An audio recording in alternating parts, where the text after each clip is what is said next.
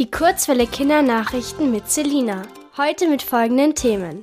Waldbrände in Südeuropa. Forderung nach Testpflicht an Schulen. Und neue Bilder aus dem Weltraum. Lissabon. Südeuropa kämpft gegen Waldbrände. Vor allem die Länder Portugal, Spanien, Frankreich, Italien, Griechenland, Kroatien und Türkei sind betroffen. Dort herrscht schon seit Wochen anhaltende Hitze und Trockenheit. Das führte zum Ausbruch vieler Waldbrände. Portugal ist besonders schwer betroffen. Bei vier Bränden in der Mitte des Landes waren mehr als 1500 Feuerwehrleute im Einsatz. 600 Menschen wurden in Sicherheit gebracht. Davon mussten 120 medizinisch behandelt werden.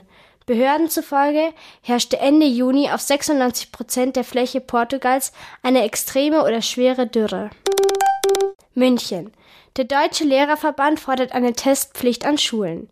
Die soll mindestens in den ersten beiden Wochen nach den Sommerferien gelten. Je nach Infektionslage müsse die Pflicht dann verlängert oder beendet werden, so der Verbandspräsident Meidinger. Falls die Forderung nach einer Testpflicht durchgesetzt wird, müssen noch vor den Sommerferien Schnelltests an die SchülerInnen verteilt werden. Baltimore. Die NASA zeigt das erste Bild des James Webb Teleskops.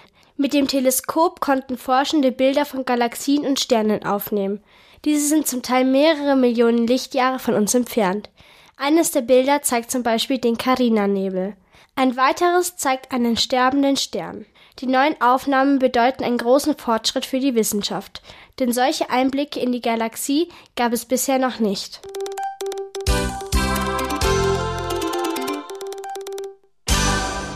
Die gute Nachricht.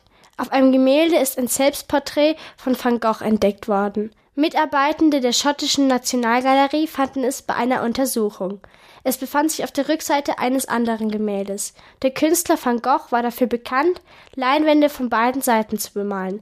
Trotzdem war der Fund eine unerwartete Überraschung. Das Wetter. Bis Dienstag bleibt es noch sonnig mit Temperaturen bis zu 33 Grad. Heiß bleibt es auch danach noch. Es kann aber immer wieder zu Gewittern und Regenschauern kommen.